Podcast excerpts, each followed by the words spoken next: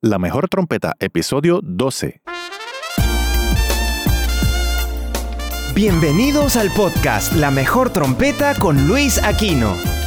Vivencias, técnicas y secretos para ayudarte a llegar al próximo nivel. Y ahora con ustedes, su anfitrión, uno de los trompetistas más influyentes de Latinoamérica, Luis Aquino. Saludos a todos. Bienvenidos a esta edición número 12 de este podcast, La Mejor Trompeta. Yo soy Luis Aquino y en este episodio quiero hablarles de algo muy necesario, un tema un poco prohibido, de cierto modo. Lo hablamos a veces, compañeros eh, que tenemos mucha confianza uno con el otro, y se habla tras bastidores. Probablemente también lo hayas hablado con uno que otro maestro que tengas, eh, con el cual sientas bastante confianza, o profesores con los cuales uno se encuentra en trabajos, porque sucede.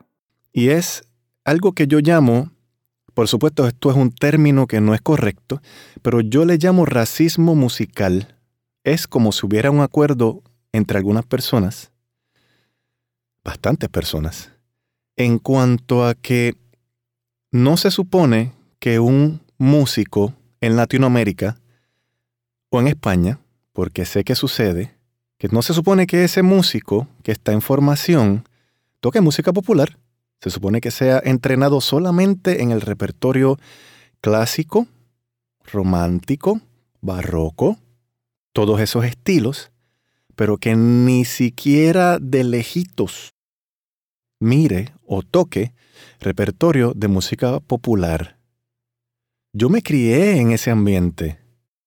En la Escuela Libre de Música de Atorrey había profesores que solamente se dedicaban o solamente querían que los estudiantes tocaran música clásica, llamémosle.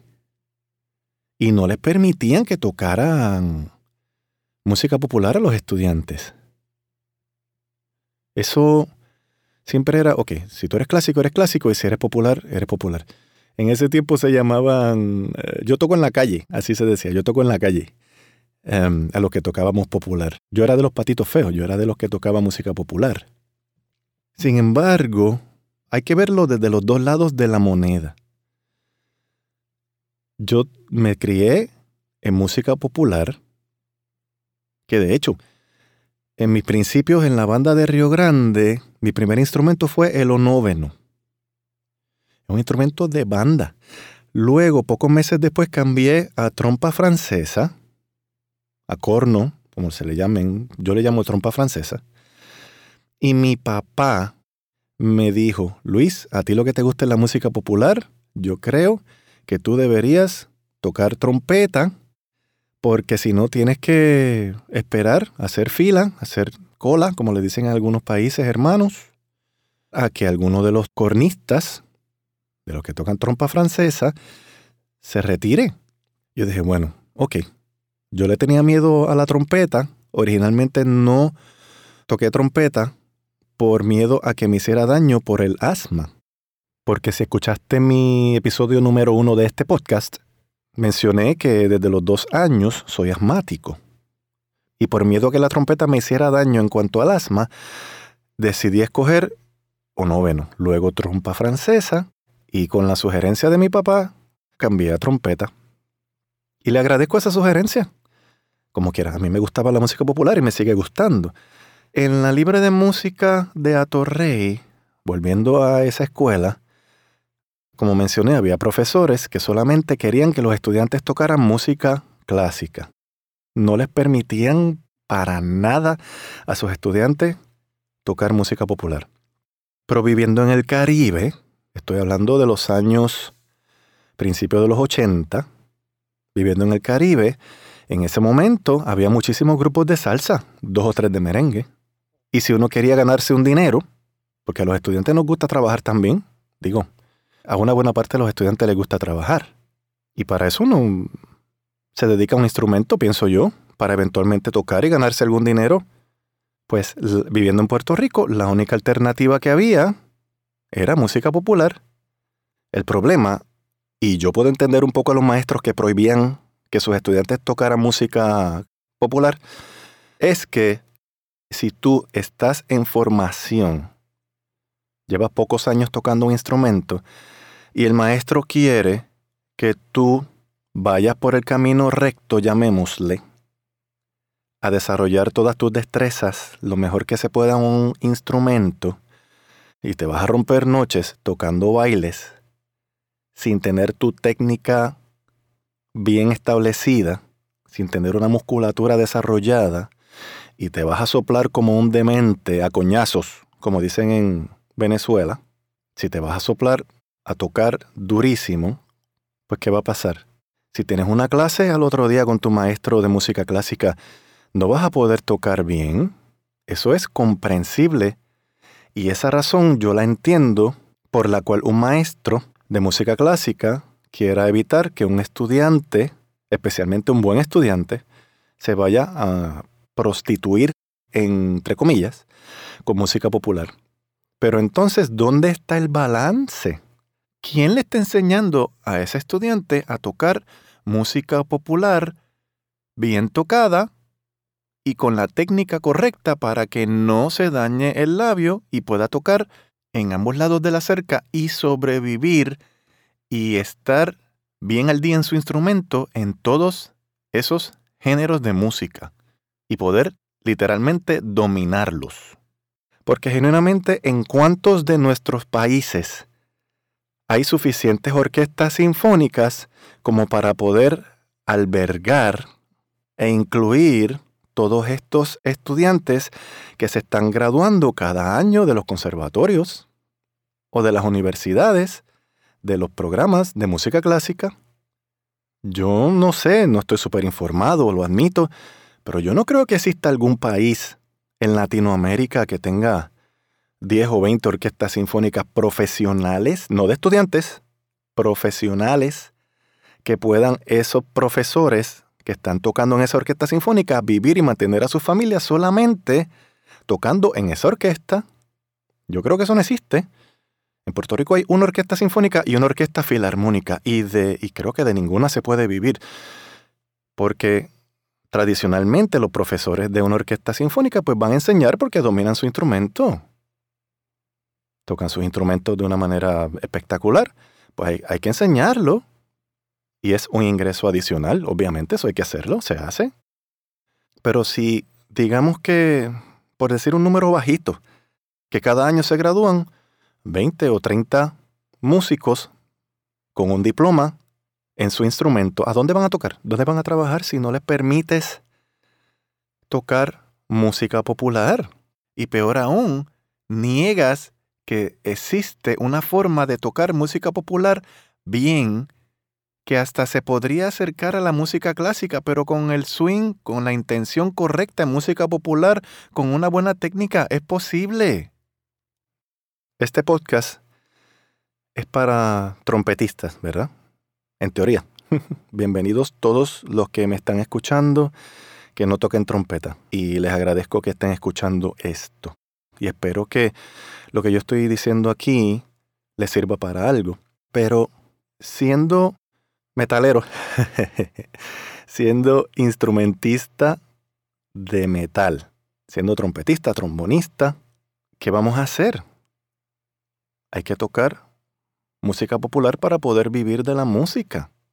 Y entonces, si nuestras instituciones no nos quieren educar como músicos, llamémosle músicos sin apellido, músicos que pueden tocar cualquier género de música de forma artística, de forma eficiente, de forma creíble, si no estamos educando músicos así, hay racismo musical. Igual que digo una cosa, digo la otra.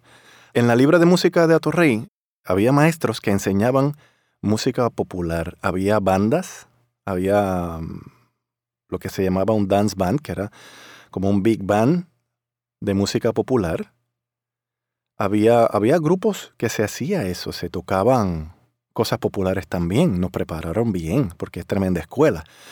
Pero la crítica en este podcast es a la mentalidad cerrada de algunos profesores que no quieren que el estudiante toque música popular, aún sabiendo que las perspectivas de trabajo para ese estudiante cuando se gradúe son nulas si no toca música popular. Entonces, ¿qué va a hacer el estudiante? Perdió ocho años, cinco, seis, lo que sea, estudiando su instrumento en esa institución.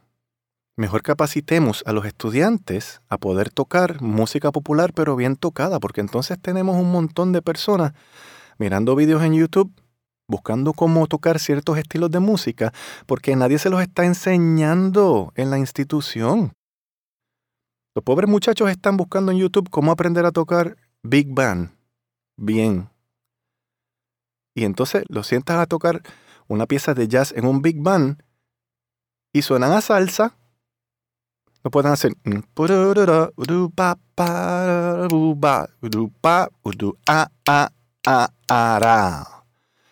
Suena.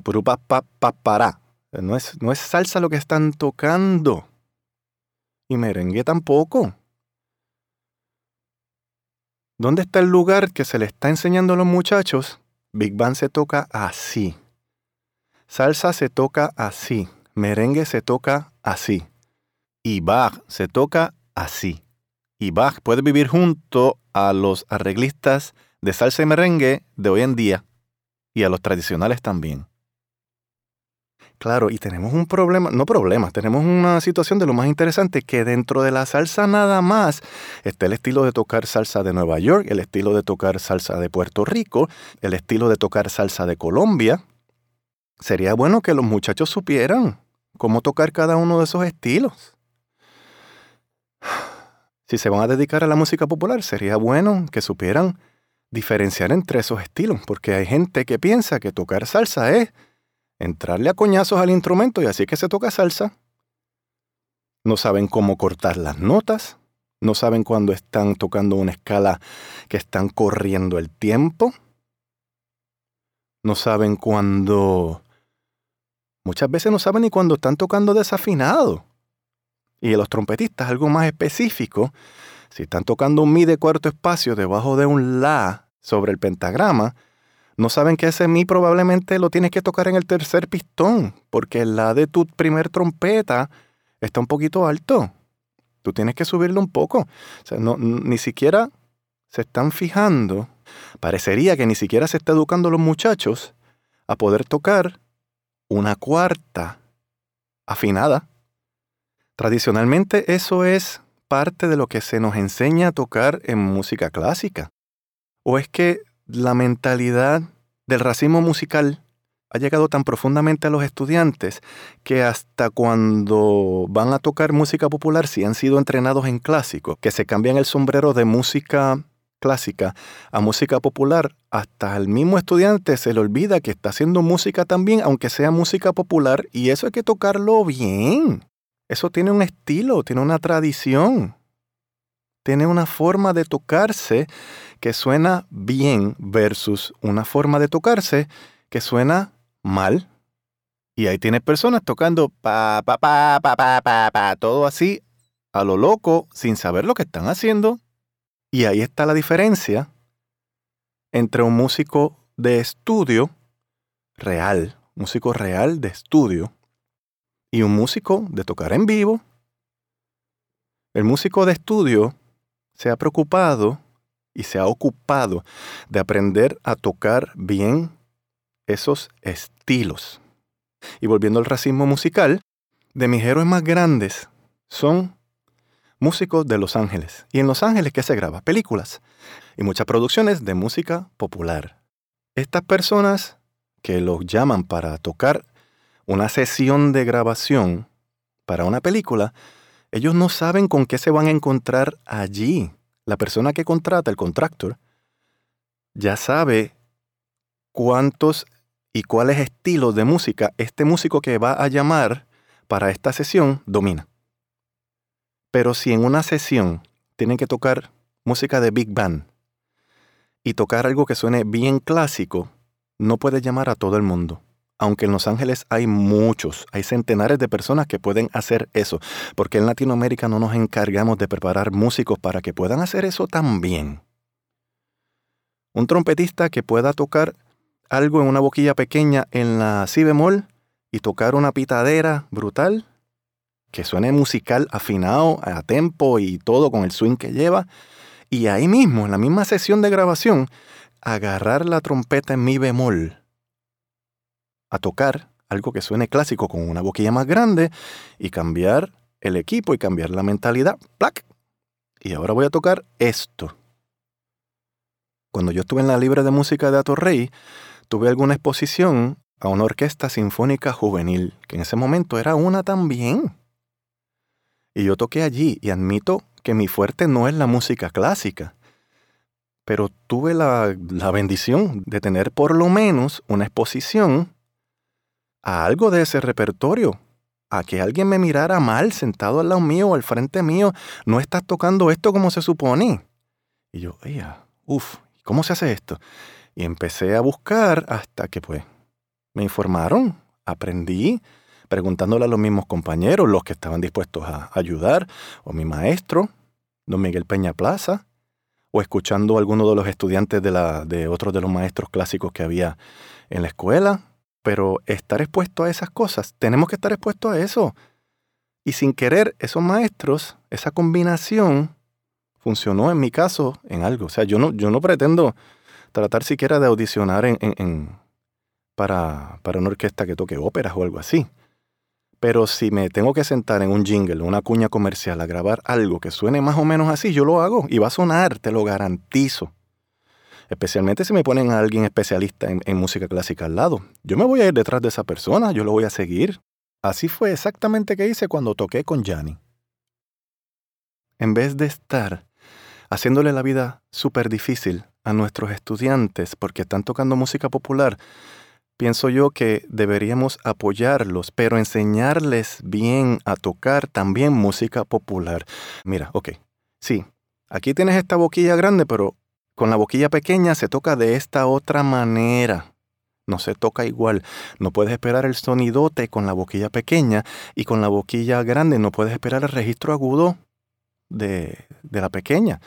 Eso lo hablé de ese tema en el podcast número 2 de la boquilla. Pero todo sigue siendo un tema. Si estamos preparando estudiantes para dedicarse a la música, hay que prepararlos para que puedan tocar cualquier estilo, o por lo menos la mayor cantidad de estilos que se pueda, y que suene convincente en cada uno de ellos. Porque es horrible tener una sección de violines que nunca han tocado música popular, hacer una escalita. Una escalita Pam, pam, pam, pam, pam, pam, pam. Siempre empieza y termina. Pa, pa, pa. Corren todo el tiempo. Corren todo el tempo. No suena bien. ¿Dónde estaba el maestro que le enseñó? Ok. Pam, pam, pam, pam, pam, pam, pam. El tempo es importante. No debe haber prisa con el tempo. Yo creo en buscar la excelencia musical, trabajar en equipo, ocuparse de tocar bien todo y parte de tocar bien es el tempo. Entonces yo como músico popular, por ejemplo, si me llevan a tocar en un entorno clásico, la dificultad mía para ajustarme es que yo tiendo, como músico de música popular, o atacar muy fuerte las notas, muy ta, en vez de pom, pom, pom. Mi instinto como músico de música popular es a soplar en vez de y acortar las notas pat, ese tipo de cosas. Y tocando así, como toco yo en música popular, suena horrible en un contexto clásico, pero horrible. Me botan del grupo, me echan del grupo. Pero es mi trabajo, es mi deber ajustarme e integrarme inmediatamente al estilo que están tocando los chicos en música sinfónica, o en un quinteto de metales, o en algún grupo de metales que toque repertorio en ese estilo clásico, la responsabilidad es mutua. Es mutua de ambos lados de la cerca para el otro. Igualmente, si yo me estoy esforzando para tratar de sonar lo mejor que yo pueda cuando estoy en un entorno clásico, pues igualmente cuando una persona entrenada y especializada en música clásica viene para el lado de acá, yo le llamo el lado oscuro de la cerca, de la, el lado oscuro de la fuerza, pensando en, Star Wars. Cuando la persona viene para acá, debería venir con la misma cantidad de respeto.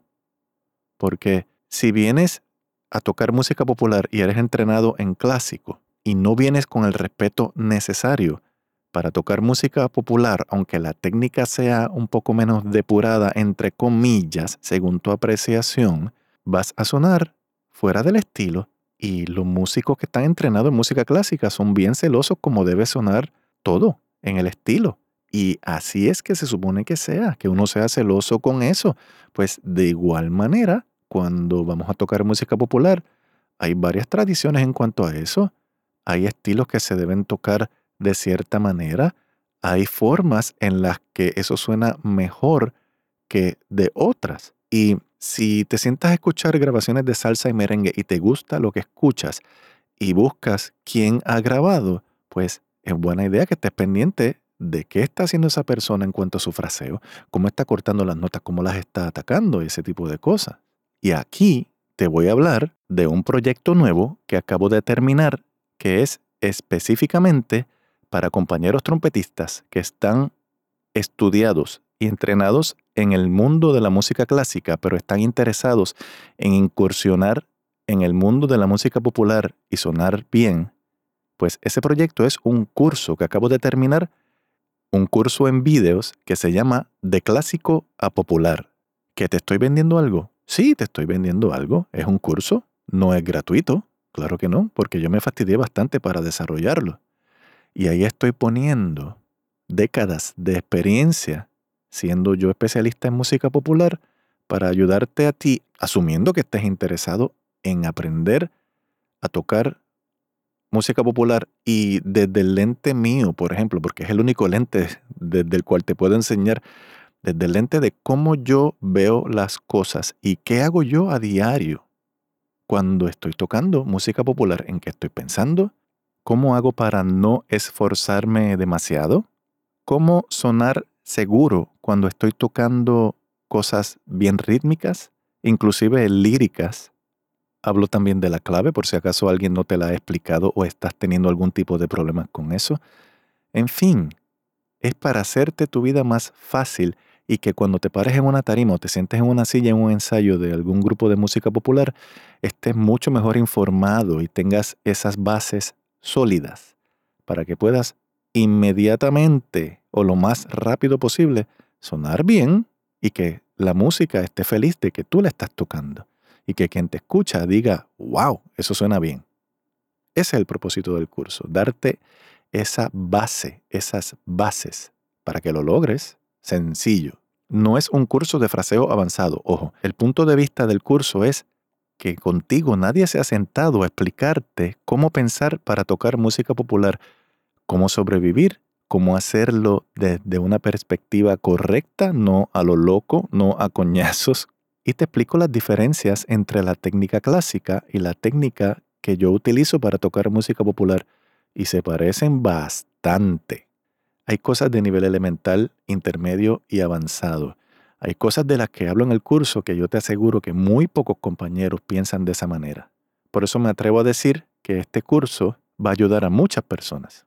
Aprovecho y digo porque estoy sintiendo que debo decir esto.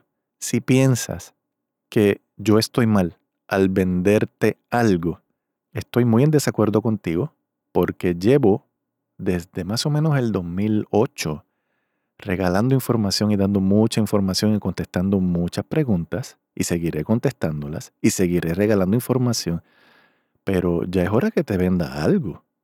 Ya es hora que la balanza se incline un poquito para acá. De todos modos, hay un enlace en este episodio donde puedes hacer clic y te va a llevar a la página donde te va a dar más información y habla del precio y habla de todas esas cosas bellas y hermosas de la vida para que adquieras el curso de clásico a popular. Con esto también te digo que te puedes suscribir si no te has suscrito aún a mi página, donde voy a seguir enviando emails con información, pensamientos, técnicas, puntos de vista que a veces son un poco diferentes, pero qué bueno que lo son. También recibirás avisos de los próximos episodios de este podcast y también recibirás información que solamente escribo para las personas que están suscritas. Así que muchas gracias por escuchar esto y nos vemos pronto. Gracias.